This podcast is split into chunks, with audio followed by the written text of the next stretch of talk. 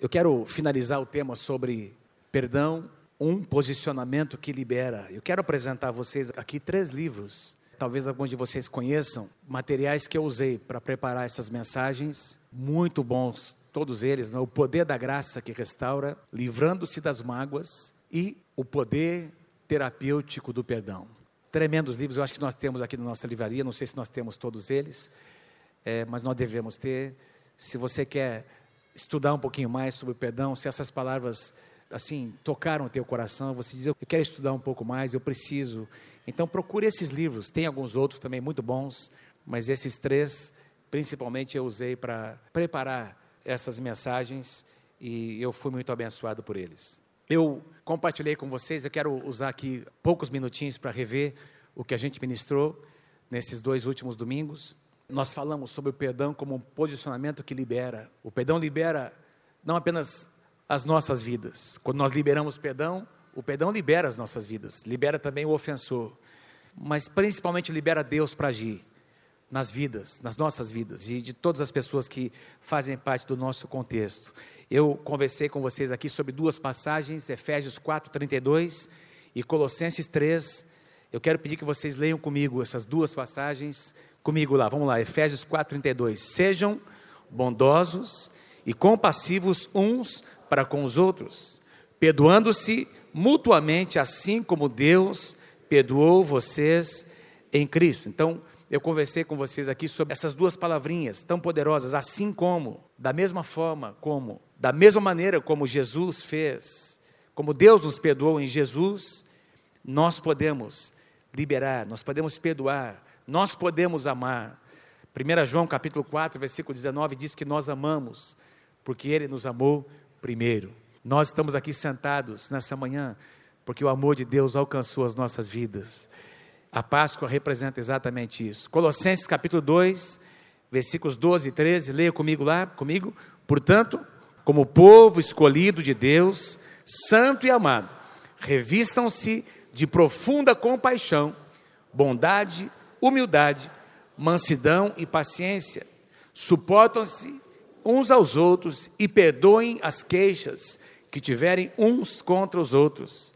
Perdoem assim como o Senhor lhes perdoou. O apóstolo Paulo foi muito usado por Deus para ministrar. Eu vou ler, inclusive, nós vamos conversar hoje sobre alguns conselhos que ele eh, nos dá no livro de Romanos, sobre o perdão, sobre o amor que nós podemos liberar. Então, nós aprendemos que Deus, o nosso Deus é um Deus que quando perdoa, Ele não se lembra mais, Ele afasta de nós os nossos pecados. E a Bíblia é muito clara em dizer em diversas passagens que Deus se esquece dos nossos pecados, não é porque Ele tem um problema de memória, mas é porque Ele faz questão, faz parte da natureza dele.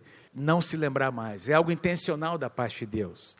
Nós conversamos aqui sobre o que o perdão não é, o perdão não é um sentimento, o perdão não é ignorar ou negar a ofensa, o perdão também não é algo que nós liberamos condicionado ao arrependimento do outro lado, da parte que ofendeu.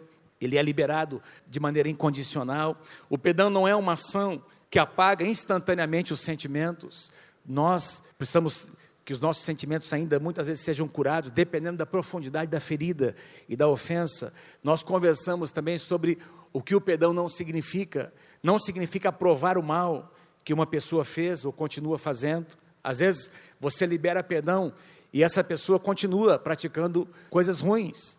Ela continua sendo hostil com você, mas você continua liberando perdão. Então, a liberação do perdão é, não significa aprovar o mal, não significa voltar a ser amigo. Muitas vezes não é possível, porque a amizade, reconciliação plena depende das duas partes. E muitas vezes não é possível que isso aconteça. Eu creio que no casamento de um cristão isso sempre deve acontecer, no relacionamento entre pessoas cristãs isso deve ser trabalhado, mas também a amizade depende de dois lados e às vezes você quer algo que a outra pessoa não quer. Então a intimidade é o que Deus precisa fazer, Deus precisa restaurar. O perdão não significa ter de verbalizar a pessoa que você perdoou. Às vezes a pessoa já morreu, às vezes a pessoa que entra num processo de cura, de restauração, ela se converte e Deus visita essa pessoa para curá-la de traumas, de situações. Tem situações que aconteceram lá no passado. O pai já morreu, a mãe morreu, aquela pessoa não tem nem como. Ou então essa pessoa mora num lugar distante, não quer conversar, mas o perdão pode ser liberado. O perdão é verbalizado na presença de Deus e, se possível, depois na presença das pessoas. O perdão não significa que todas as consequências negativas do pecado serão anuladas. Falamos muito sobre isso, as consequências dos nossos atos. E eu, então, trabalhei com vocês, conversei com vocês sobre essa definição que eu quero que vocês leiam comigo. Vamos lá, leia comigo. O perdão é um processo que começa com uma decisão no íntimo, depois é liberado verbalmente e continua com posicionamentos diários no coração, até que a ferida seja totalmente sarada. Uma definição que eu dei, não é uma definição que eu encontrei em livro nenhum, foi uma definição que eu coloquei do meu coração aqui para vocês, do meu entendimento, que eu creio que é bíblico, sobre o perdão. Por que, que eu disse que é um processo? Porque nós não somos Deus. O perdão de Deus é um perdão que acontece instantaneamente e ele já libera, já se esquece. Nós temos uma estrutura, nós temos uma alma caída, nós precisamos de curar os nossos sentimentos muitas vezes, e isso às vezes demora dias, semanas, meses. A gente vai liberando, a gente vai se posicionando. Eu concluí na semana passada falando sobre a amargura, Hebreus capítulo 12, que a ofensa é como uma semente e se essa semente for regada, alimentada, ela vai gerar uma raiz, o que a Bíblia chama de raiz de amargura. Diga comigo, raiz de amargura. Essa raiz vai produzir uma árvore que vai gerar um fruto amargo. Se as pessoas que estão ao nosso redor se alimentam desse fruto amargo, elas vão ser afetadas. Diz lá em Hebreus capítulo 12, toda a sequência, o escritor aos Hebreus fala sobre a influência que a amargura tem no meio, no contexto da pessoa amargurada. E então eu dei essa definição a vocês, que a amargura é o resultado de ofensas não resolvidas. Ofensas não resolvidas, alimentadas por pensamentos, sentimentos, palavras, coisas que nós dizemos, sentimos, pensamentos que nós alimentamos e que acabam contaminando todo o nosso ambiente. Mas Deus quer curar o nosso coração de toda amargura. E eu queria né, começar, concluir hoje, né, nessa manhã, o tema sobre perdão. E eu quero começar dizendo algo a vocês: que cada um de nós é responsável, meus queridos. Cada um de nós é responsável por preparar, por gerar um ambiente ao nosso redor propício ao perdão. Deixa eu tentar dizer em outras palavras: cada um de nós é responsável por agir no meio em que nós estamos vivendo, por preparar uma atmosfera. Nós, homens, vocês, sacerdotes da sua casa, homens e mulheres de Deus, você que tem uma experiência com Deus, às vezes você convive com pessoas que não são convertidas, pessoas que não têm a revelação que você tem. Você tem uma responsabilidade de preparar o ambiente, de gerar um ambiente propício, de tal forma que o perdão seja alguma coisa fácil da gente liberar e da gente receber.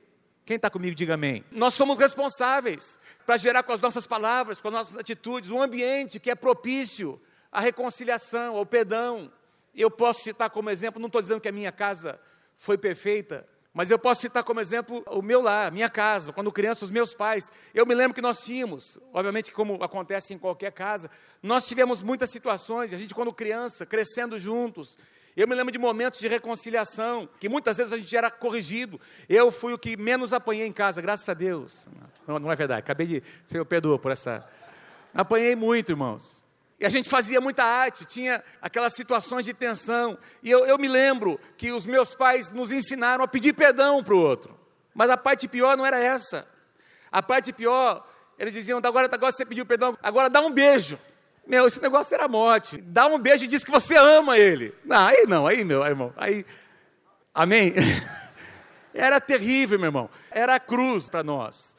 Porque os nossos pais, meus pais, eles tinham essa consciência, eram motivados a criar na nossa casa um ambiente propício à restauração, a pedir perdão. Isso fez parte da cultura da nossa família. Nós crescemos nessa cultura. E eu sei que alguns aqui não tiveram esse privilégio. Alguns de vocês aqui, eh, quando você ouve sobre o perdão, você começou a ouvir depois de convertido, o perdão era um negócio novo para você, uma palavra nova. Não era o que você estava acostumado na sua casa. Esse negócio de pedir perdão para o outro, esse negócio de se humilhar um diante do outro, abraçar, beijar, não acontecia. Alguns de vocês aqui nunca ouviram do seu pai, da sua mãe: Meu filho, eu te amo, minha filha, eu te amo, meu filho, me perdoa. Eu sempre cito esse exemplo no encontro com Deus, é algo impressionante numa das palavras que nós ministramos sobre o perdão, o coração paterno de Deus, como quando a gente pergunta para os homens, quantos de vocês aqui nunca receberam um abraço do seu pai? 80, 90% dos homens ficam em pé, nunca receberam um abraço, nunca tiveram um toque, nunca tiveram uma palavra de um pai dizendo: Meu filho, eu te amo. Nunca um pai foi maduro o suficiente, coerente o suficiente para chegar para o filho e dizer: Meu filho, me perdoa por isso, por essa palavra, por essa atitude. Isso é uma cultura que a gente traz, nós trazemos para o nosso casamento, nós trazemos para os nossos relacionamentos, isso afeta as nossas relações. Se o perdão, se reconciliação, se pedir perdão, liberar perdão, não fez parte da nossa cultura, nós trazemos isso, nós trazemos essa dificuldade para os nossos relacionamentos hoje, no dia a dia, na escola, no trabalho, na célula, na nossa família. Então, eu queria pedir que você guardasse essa frase: nós somos responsáveis pelo ambiente ao nosso redor. Amados, Deus nos chama para sermos pacificadores. Lemos agora há pouco que Jesus ministrou paz. Nós estávamos longe e Ele determinou paz. Nós éramos inimigos e nós fomos acolhidos na família de Deus. Eu quero, nessa manhã, compartilhar com vocês, usando Romanos capítulo 12. Depois nós vamos para uma passagem paralela em que Jesus diz as mesmas palavras do apóstolo Paulo. Romanos capítulo 12, a partir do versículo 14. Paulo nos dá alguns conselhos para nós, crentes. Isso aqui foi escrito para a igreja, não é para pessoas do, de fora, para pessoas convertidas. E Paulo diz assim para a igreja em Roma: abençoem aqueles que os perseguem. Paulo está dizendo que vai ter gente que vai perseguir a igreja, tem gente que vai ser hostil com pessoas lavadas pelo sangue de Jesus. Abençoem e não amaldiçoem. É uma escolha. Paulo está dizendo: olha, você pode escolher reagir positivamente. Você pode dar o troco ou fazer uma escolha, agir como Jesus agiria, liberar as pessoas, abençoar. Abençoar significa liberar. Em última análise, não é? Liberar para prosperar. Eu gosto da ideia de liberar. Você, quando você abençoa, você está liberando aquela pessoa. Quando você abençoa o teu filho, você está liberando esse teu filho, essa tua filha, para ser uma bênção nas mãos de Deus. E Paulo diz: abençoe, escolha abençoar. Alguém pode dizer para mim, ah, pastor, você não sabe o que eu passei. Se você soubesse o que eu sofri, o que essa pessoa fez, essa pessoa destruiu a minha vida. Quando alguém diz, presta atenção no que eu vou dizer, quando alguém diz na sua alma, no seu coração, Fulano destruiu a minha vida, essa pessoa está dizendo que essa pessoa que ofendeu está no lugar de Deus. Somente Deus tem o poder de determinar o destino da tua vida. Vou dizer de novo: somente Deus tem o poder para determinar quem você é e quem você será no seu futuro, estabelecer o seu destino. Salmo 139 diz que quando nós fomos concebidos, Ele escreveu e determinou coisas tremendas e lindas a nosso respeito, coisas que nós não sabemos. Jeremias 29 diz que Ele tem pensamentos bons e de paz para nos dar um futuro abençoado. Amado, só o nosso Deus tem poder. Só o nosso Deus tem poder para determinar quem nós seremos. E quando eu digo, ah, essa pessoa acabou com a minha vida, estou dando um poder para ela que só pertence a Deus. Eu não posso dizer uma coisa como essa, ninguém tem o poder de destruir a tua vida. Ele pode tentar, mas se você coloca essa pessoa neste lugar, isso é idolatria. Em última análise, presta atenção, quando você não libera perdão para alguém e a figura dessa pessoa é uma figura que te domina, por quê? Porque a ofensa está ali e a ofensa dessa pessoa está determinando os teus atos hoje. Ela diz que por causa da ofensa dela, você não vai dormir, você não vai ter repouso, você não vai ter um futuro abençoado, você não vai ter um casamento abençoado. Ela diz que você deve para ela, que você nunca vai poder pagar. É o que está implícito numa ofensa, na amargura. E quando, meus queridos, nós alimentamos essa imagem dessa pessoa que nos domina, e ela nem sabe, às vezes nem sabe, mas nós alimentamos com as nossas emoções, amargura, nós estamos colocando essa pessoa numa posição que só pertence a Deus, porque somente Deus tem o poder de determinar o nosso destino. E quando você e eu colocamos alguém no lugar de Deus, isso a Bíblia chama de idolatria. Tem que ser confessado. Paulo diz: abençoe. Paulo diz: abençoe, não seja escravo daquela pessoa não se torne escravo daquela ofensa. Atos capítulo 11, no verso 26, diz lá que em Antioquia, os discípulos de Jesus foram pela primeira vez chamados de cristãos. Atos 11, 26. Em Antioquia foram os discípulos pela primeira vez chamados cristãos. Por que, que eles foram chamados de cristãos, queridos? Porque eles eram muito parecidos com o Senhor Jesus Cristo. Eles eram tão parecidos nas suas reações, nas suas palavras, nas suas atitudes. Tanto é verdade que a história vai mostrar, você pode ler livros de cristãos sendo levados para serem mortos por leões, por animais. E eles estavam ali naquele lugar, naquelas arenas, com as suas mãos levantadas, cantando um cântico de louvor a Deus e abençoando os seus inimigos. O Senhor dizendo: Senhor, perdoa esses caras, eles não sabem o que eles estão fazendo. Em certa ocasião, em Atos capítulo 17, alguém diz assim sobre esses crentes. Aí estão vindo, estão se apresentando aqueles que têm transtornado o mundo. A palavra no original, no grego, diz: são aquelas pessoas que têm virado o mundo de cabeça para baixo. Eu não estou falando aqui de um movimento social, eu não estou falando de, de comunismo, movimento, uma mobilização social, estou falando de um movimento gerado pelo amor e pelo perdão de Deus. Versículo 15: Alegrem-se com os que se alegram, chorem com os que choram. Está falando sobre empatia. Atrás de cada pessoa tem carências, mesmo daquelas pessoas que te ofenderam, tem carências ali. A vida reserva, meus queridos, momentos de alegria e de tristeza para todos nós. Versículo 16, Paulo diz: tenham uma mesma atitude uns para com os outros, não sejam orgulhosos, mas estejam dispostos a associar-se a pessoas de posição inferior, mais simples não sejam sábios aos seus próprios olhos, não retribuam a ninguém mal por mal, é uma decisão. Procurem fazer o que é correto aos olhos de todos. Tem uma sociedade, o que é que Paulo está dizendo? Não paguem mal com mal, porque Paulo está dizendo que tem pessoas que têm maldade nas suas mãos. Deixa eu dizer uma coisa, queridos. Quando uma mulher, uma amante, se envolve com um homem, quando um homem, melhor dizendo, se envolve com uma amante, o sentimento da mulher traída é de que essa amante destruiu a sua casa. Sim ou não? Quem está comigo, diga amém.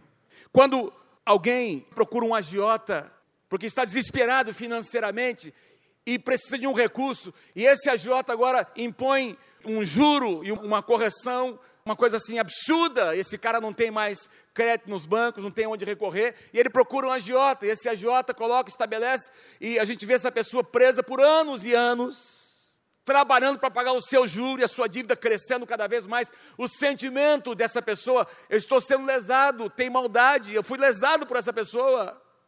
Ele se aproveitou de um momento de vulnerabilidade que eu tinha, e é verdade, de certa forma, e eu quero aproveitar aqui para dizer, meu querido, não faça isso em nome de Jesus. Nunca faça isso. Mas Paulo está dizendo que tem maldade no coração das pessoas. Tem pessoas que gostam de se envolver em intrigas. Tem gente que é fofoqueira. Tem gente que misericórdia, o tamanho da língua, não cabe na boca. Se colocar a língua para fora, tem que arrumar uns dois ou três suportes por causa do tamanho da língua, de tanto que fala. Não, risadinha, é verdade. Tem gente que tem maldade. Parece que tem gente que gosta de pôr na rede social, põe no Facebook, fala e coloca meias palavras, dá a entender coisas. Aí quem conhece o contexto sabe do que está falando, mas não assume o que fala, não procura para resolver. Maldade. Por que, que não vai falar? Por que, que não vai abrir o coração para reconciliar, para pedir perdão, para liberar perdão, para dizer o que é está sentindo? Mas prefere postar no Facebook, prefere colocar numa mídia social para que todo mundo fique com um ponto de interrogação. Maldade! Maldade! E eu estou dizendo sobre pessoas cristãs que fazem, que reproduzem, e tem outros ingênuos, para dizer assim, que vão lá e dão um like ainda. E o apóstolo Paulo está dizendo: não retribuam o mal por mal. Tem uma sociedade olhando. Façam todo o possível para viver em paz com todos. A tradução atualizada diz: no que depender de vocês, façam todo o possível para viver em paz. O que significa que nem sempre será possível, mas no que depender de vocês, de nós, homens e mulheres de Deus, a intriga vai acabar. Deixa eu repetir: no que depender de nós, homens e mulheres de Deus, a intriga vai acabar. A fofoca vai acabar, em nome de Jesus. O falatório vai acabar em nome de Jesus. Lembra que eu disse semana passada? Se você não é parte do processo, se você não tem o poder para resolver, então pare de construir muros, construa pontes. Deus não te chamou para ser uma caçamba onde as pessoas jogam todo tipo de lixo. Você tem um futuro abençoado em Deus. De repente você está amargurado com alguém, você participa do problema, mas não participa da solução. Você está ouvindo aqui uma mágoa, uma situação, e, e, você ouve, mas quando os dois se reconciliam, você não participa do processo e você fica com uma imagem, porque você estava no lugar errado, ouvindo as pessoas erradas, coisas erradas que fizeram mal para você. E Paulo está dizendo: no que depender de vocês, no que depender de vocês, hajam em paz Criem um ambiente propício para a reconciliação, façam todo o possível. Mateus 5, 9, Jesus diz: Bem-aventurados os pacificadores, pois serão chamados filhos de Deus. Provérbios 15, 1, a resposta branda desvia o furor, mas a palavra dura suscita a ira. E aqui Paulo fala algo mais interessante. Amados, nunca procurem vingar-se, mas deixem com Deus a ira, pois está escrito: minha é vingança eu retribuirei, eu retribuirei, diz o Senhor. Deixa eu fazer uma pergunta para vocês aqui. Quem que gosta de filme, assim, daqueles que o cara foi matar alguém da família, a justiça não fez nada, e o cara falou, agora é minha vez. Yes! O cara sai matando todo mundo. Ah, ele sai matando, e é sangue para todo lado. E ele vai, ele vai procurando um por um. E aí, depois que ele acertou todo mundo, ele quer arrumar a sociedade, não, ele vai para arrumar a sociedade, vai, vai, ele vai, já que a polícia não consegue, vou acabar com a raça desses bandidos, e ele vai se vingando, ele vai se vingando, vai matando todo, vai, vai. Quem aí se identifica? E quando você está assistindo aquele filme, você lembra dos seus inimigos. Ah, se eu tivesse uma arma dessa. você vai se lembrando das pessoas que machucaram você, e é impressionante como eles conseguem, né? eles são bons demais, não é? Meu Deus do céu, acabam com todo mundo. E, mas a gente sabe, não é? Você e eu sabemos que nesse mundo real aqui, não é bem assim. Nesse mundo real, quando você vai tentar se vingar, nós vamos tentar nos vingar, a gente sempre vai exagerar, para mais ou para menos. Ou a gente vai fazer de mais, ou vai fazer de menos. Ou a gente vai falar menos que devia, ou a gente vai falar muito mais do que devia. Ou a gente vai ser severo demais com aquela pessoa, ou a gente vai ser conivente demais. Quem está comigo, diga amém. Quando nós tentamos fazer, quando nós tentamos colocar nossa justiça, e a palavra de Deus diz que a nossa justiça é como um trapo de imundícia. Porque as nossas avaliações são baseadas nos nossos sentimentos. Eu não sei quanto a você, eu tenho esse negócio dentro de mim. Volte e meia, eu digo assim, mas não é justo. Alguém se identifica? A, Mônica disse para mim outro dia: você está ouvindo esses caras dizer agora essa semana aí, fiquei ouvindo o noticiário. Meu Deus do céu, meus irmãos, Deus já me perdoou, quanta raiva que eu senti essa semana. Os caras estão confessando, estão rindo. Nós pagamos aquilo, nós demos o dinheiro, são os nossos impostos. Não tem um que sobra. É meu dinheiro, é o seu dinheiro. Meu irmão, que vontade de pegar. Você não teve vontade de pegar uns Ainda bem que nós não somos Deus, né? Quando nós fazemos vingança com as nossas próprias mãos, nós impedimos Deus de agir nas pessoas.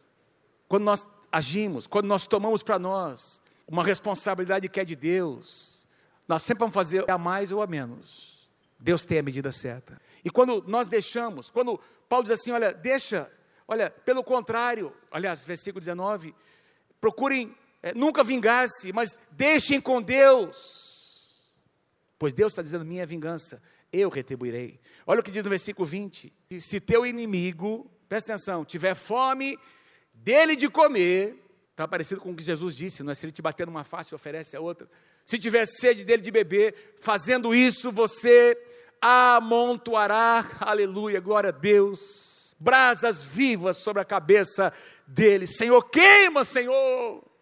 E o povo de Deus disse: Ah, Senhor, queima. E o povo de Deus disse: Ah, amém, nada. Deixa eu dizer para você como é que eu imaginava essa passagem bíblica assim. Até escrevi aqui, não é? Senhor, parece que é um castigo. Deus vai tocar, Deus vai agir, Deus vai vingar, porque tem gente que mexeu no ungido do Senhor. E Deus vai defender o seu ungido, vai acabar com a raça do inimigo. Uh -uh. Ainda bem que nós não somos Deus. Eu fui estudar essa declaração brasas vivas sobre a cabeça, eu encontrei aqui a interpretação correta que os historiadores, o pessoal que interpreta a Bíblia diz que é o seguinte, que da mesma forma como os hebreus tinham um sinal de quebrantamento, de arrependimento, se vestindo de pano de saco, jogando cinza sobre as suas cabeças. Os egípcios, naquela região, eles tinham uma prática de quando alguém se arrependia, quando alguém se quebrantava, é uma das interpretações que tem muita base, eles colocavam brasas vivas sobre uma espécie de uma bacia e colocavam sobre a sua cabeça e andavam, mostrando para as pessoas como um ato de arrependimento, como um ato de constrangimento. Qual que é o sentido que eu entendo dessa passagem, tendo esse pano de fundo? Quando você e eu liberamos perdão, abençoamos as pessoas. Os nossos atos de bondade, que a pessoa não espera, os nossos atos de bondade vão produzir na pessoa um incômodo, porque quem aqui gostaria de ter uma bacia com brasas vivas sobre a cabeça?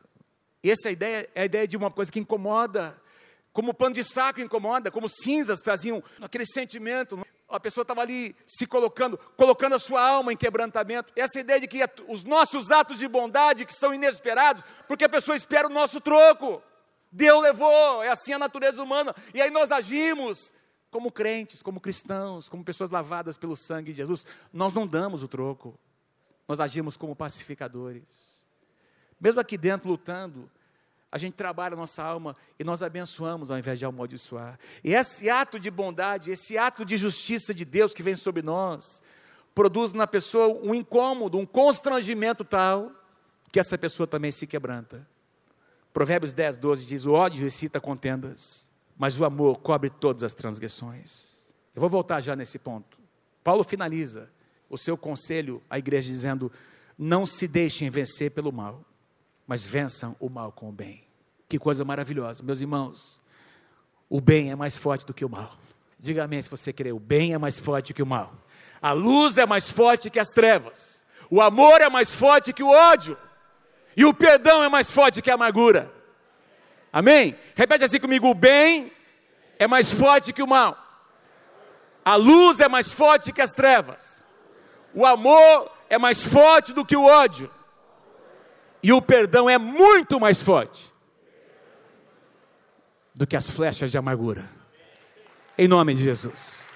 Não te deixe, não se deixe vencer pelo mal. Vençam o mal com o bem. Não foi isso que Jesus fez na cruz do Calvário. Não foi isso que Jesus fez na cruz do Calvário? Quem venceu lá na cruz? O mal ou o bem venceu? O amor ou o ódio venceu? A amargura ou o perdão? O perdão venceu. Por isso nós estamos aqui nessa manhã. Quando nós éramos crianças, nós a gente sempre gostou muito de jogar futebol. Quem se lembra daquelas bolas de capotão assim? Quando chovia, lembra, pastor Corsini? Chovia, aquela bola ficava pesada para encarenca, né? Que chute. Esses dias eu recebi um, até mostrei para o pastor Eduardo como amarrar o seu que chute.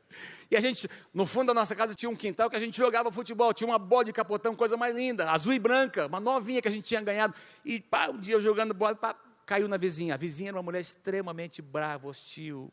Pensa numa mulher. uma mulher terrível. E essa bola caiu lá dentro, lá, já tinha caído outras vezes, ela tinha reclamado, e caiu, ela não devolvia, não devolvia. A gente, ah, manda a bola, não devolvia. No dia seguinte, ela devolveu a bola em cima do muro, ela picou a bola com uma tesoura, colocou em cima do muro a bola de capotão, azul e branca, que eu tinha ganhado. Mas, meus irmãos, que ódio que eu senti, que vontade de ser um rambo naquela hora, de ser um. Eu queria acabar com. O que, essa mulher pensa que ela é? Como que ela faz um negócio desse? Não é justo. Eu lembro que a gente foi para casa, nós fomos bravos para casa e tal. Os meus pais nos reuniram lá, nós conversamos e tal. E aí eu vou falar da minha mãe, não é? Principalmente a minha mãe. Não, vamos perdoar, vamos liberar perdão. E pá, fizemos uma oração.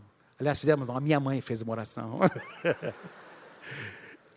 Naquela época, minha mãe começou uma reunião de oração em casa, onde as irmãs estavam indo. Essa senhora diz, ah, essas mulherzinhas ficam vindo aqui, palavras de baixo calão, hostilidade assim, por anos. De vez em quando, meus pais talvez nem saibam disso, tinha um pé de pêssego na casa dela, e eu pulava para roubar um pêssegozinho para...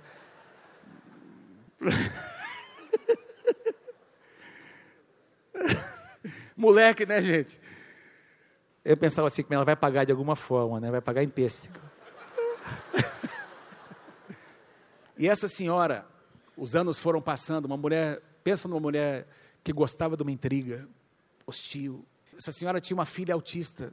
E depois de alguns anos, essa mulher teve um câncer. O câncer se transformou numa metástase. E ela recebeu uma sentença médica que ela teria alguns meses de vida. O que é que essa mulher fez? ela veio procurar minha mãe, a pastora Lígia. Veio pedir oração para a pastora Lígia. Porque a pastora Lígia, durante todos aqueles anos de hostilidade, manteve a porta aberta e criou na nossa casa uma atmosfera propícia ao perdão. Essa mulher veio, abriu o coração, minha mãe, durante aqueles meses, acompanhou, ela entregou sua vida a Jesus e faleceu. Pediu perdão, mas por causa de um ambiente propício que foi preparado. Essa mulher teve uma experiência com Deus e hoje está com o Senhor Jesus. Jesus também fala sobre os nossos inimigos.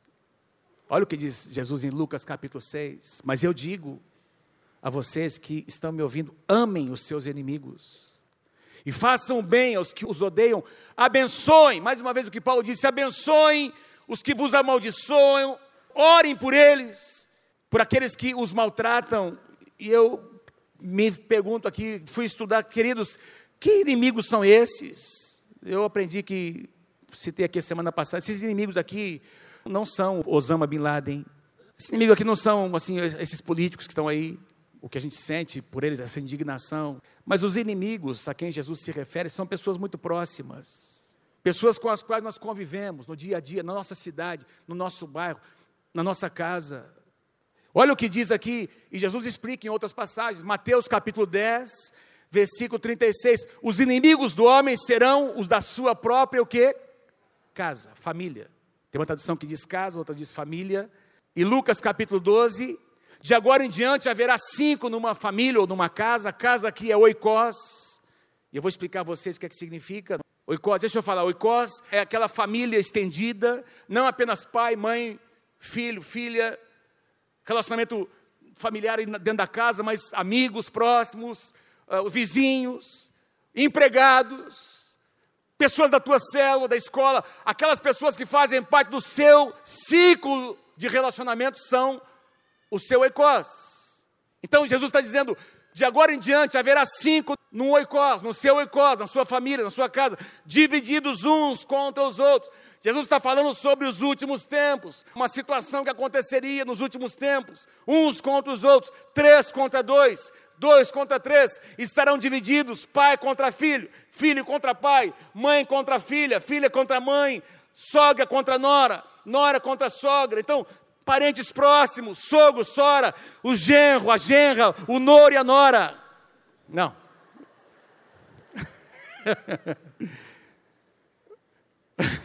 o sogro, a sogra, o genro, a nora, amigos, amigos do futebol. Não, futebol é beleza, pastor, não acontece nada.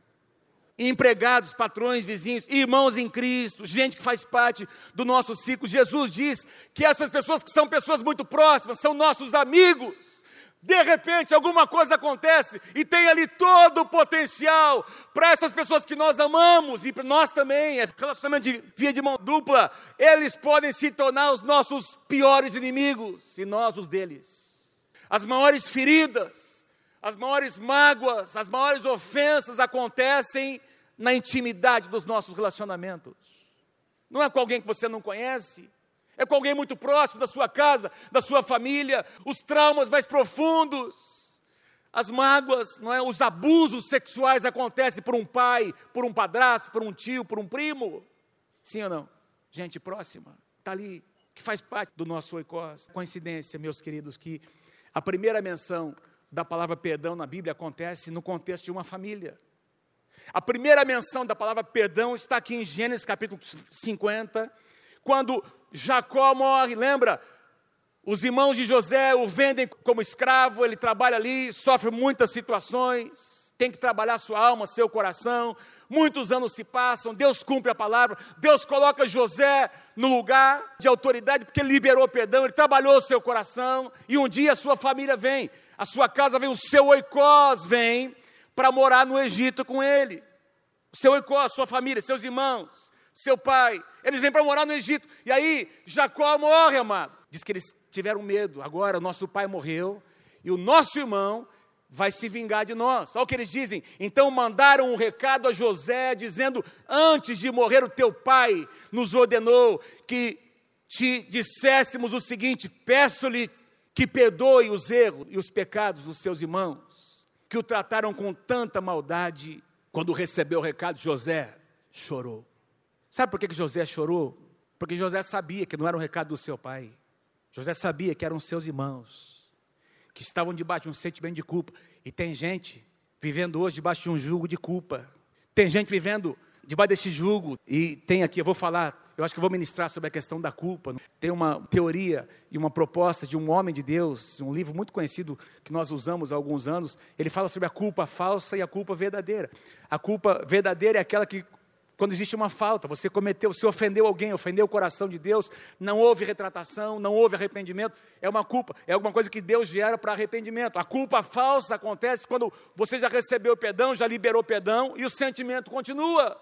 Você não sente perdão de Deus, você não sente perdão das pessoas, é o que esses homens estavam sentindo, o peso da culpa, eles não conseguiam se perdoar. E aí eles mandam um recado, como se fossem eles. José sabe, José entende a estratégia, ele chora, por quê? Porque José já havia liberado perdão dentro do seu ecós. Versículo 19: José disse aos seus irmãos: Não temam. Olha o homem de Deus criando um ambiente propício para a reconciliação e para o perdão fluir. Deus quer que você e eu façamos isso, meus queridos. Que não pode passar um dia, dois, três, uma semana, um mês com amargura no nosso coração. Sabe, quando vem aquela amargura, vem aquele peso de culpa, nós precisamos ir para a presença de Deus, liberar, abençoar. José, porém, lhes disse: Não tenham medo, estaria eu no lugar de Deus. Vocês planejaram o mal contra mim, vocês me amaldiçoaram, mas o Deus a quem eu sirvo mudou, transformou a maldição em bênção, ele tornou esse mal em bem, para que hoje eu pudesse estar aqui para preservar a vida de vocês e abençoar vocês. Esse rapaz chamado José tinha o poder nas suas mãos para se vingar. Ele era o governador, meu irmão. Mas ele usa esse poder que Deus deu para ele, para quê? Para abençoar. Eu queria encerrar com uma última passagem bíblica. 1 Coríntios capítulo 13, uma passagem bíblica que é conhecida inclusive secularmente sobre o amor, o padrão de amor, o que o amor é. E uma das declarações do mesmo apóstolo Paulo, 1 Coríntios 13, 5, o amor não se conduz inconvenientemente, não procura os seus interesses, não se exaspera, ou seja, não, não se ira facilmente, ele conclui dizendo, não se ressente do mal. Diga assim comigo, repete comigo, o amor não se ressente do mal. A palavra ressentir, eu fui procurar, a palavra ressentir é uma palavra latina, resento, que significa sentir a dor de um corte novamente, ou reviver a dor vez após vez. A palavra latina. A palavra grega, traduzida aqui como não se ressente, significa reviver, não revive a dor, não faz um inventário. Deixa eu tentar explicar essa ideia. Não faz um inventário, fazer um inventário. Quando eu fazia estágio de engenharia mecânica, meu último ano foi na Vilares. Eu trabalhei num departamento de usinagem uma empresa imensa. Uma das minhas tarefas era fazer um inventário de tudo que a empresa possuía naquele departamento. E lá fui eu, catalogando não é, as máquinas, os equipamentos, as peças, colocando aquelas plaquinhas, é, catalogando cada uma delas por categoria, por peso e etc. Tal. E eu montei um inventário, apresentei lá para eles o inventário do que a empresa possuía. Hoje em dia o inventário é feito quando alguém morre naturalmente é feito um inventário por causa dos herdeiros. Espiritualmente falando, nós podemos ter um inventário em que nós vamos anotando e escrevendo o que as pessoas fazem por nós. Presta atenção. As nossas mágoas, nossas feridas, a pessoa, o nome dela, o lugar, o que aconteceu, a gente vai escrever. E nós vamos emocionalmente, não é algo intencional, vai acontecendo no nosso coração. Nós vamos criando um inventário de tudo aquilo que aconteceu e a gente tem isso como uma nota promissória. Eu coloquei aqui uma figura. Em algum departamento do nosso coração tem um quarto. E nesse quarto tem um cofre. Ninguém entra ali, ninguém toca, tem um segredo. Só você tem um segredo, só você tem a chave. E dentro desse cofre tem uma nota promissória que representa dívidas de pessoas com você. E o ressentimento tem essa conotação de alguma coisa que você, de vez em quando, vai lá, abre o cofre, pega a nota e você sente novo. Você lembra de novo. E ao invés de rasgar aquela nota, você coloca de novo dentro do cofre, tranca as sete chaves, como se fosse um trunfo. Essa pessoa me deve, essa pessoa me deve, essa pessoa acabou com a minha vida, ela não, ela não tinha esse direito. Ah, eu estou falando de gente, estou falando de cristãos, lavados pelo sangue de Jesus, que tem um cofre em algum lugar do seu coração com notas promissórias. O que é que Deus quer que você faça? Você tem a chave. Abre esse cofre. Pega essa nota, rasga e fica liberado, para que você não fique ressentido ou ressentindo dia após dia, mês após mês, ano após ano, ofensas que lançaram contra a tua vida. Eu quero profetizar nessa manhã em nome de Jesus. Você não vai viver em função das ofensas. Vou dizer de novo: você não vai viver em função das ofensas que lançaram sobre a tua vida. Você vai viver em função do que a palavra de Deus declara ao teu respeito. Li esses dias, num desses livros, essa frase, eu achei muito lindo demais. Perdoar é liberar um prisioneiro e então se dar conta de que o prisioneiro era você. Perdoar é liberar, liberar alguém que você aprisionava. Não, ele me deve. Quando você libera, você se dá conta de que o prisioneiro de fato era você. Eu sei que eu já orei nesses últimos dois domingos, mas vou orar de novo. Quem sabe alguns de vocês precisam experimentar isso, precisam abrir aquele cofre, tirar aquela nota promissória, rasgar. Ah, mas eu tenho sentimentos. O perdão é um processo. Os sentimentos ainda serão curados mas começa com uma decisão de abrir o cofre e rasgar aquela nota promissória. Nós vamos cantar uma canção. E se essa palavra foi para você, quem sabe você vai sair daqui hoje e Deus vai te levar a dar um telefonema, escrever uma carta, um e-mail. De repente, por causa da sua atitude, alguém que você não vê há anos, de repente vai te telefonar. Deus vai permitir que vocês entrem em contato de novo para que algo seja sacramentado, amados, diante de Deus, pelo sangue de Jesus. E aqui no seu coração, você vai rasgar essa nota promissória. Ninguém vai ocupar o lugar de Deus na tua vida. Ninguém vai determinar quem você vai ser em Deus. É a palavra de Deus quem determina. Se essa palavra foi para você, vem aqui à frente. Pode vir rapidamente, venha, venha enquanto nós cantamos. Nós vamos orar por você.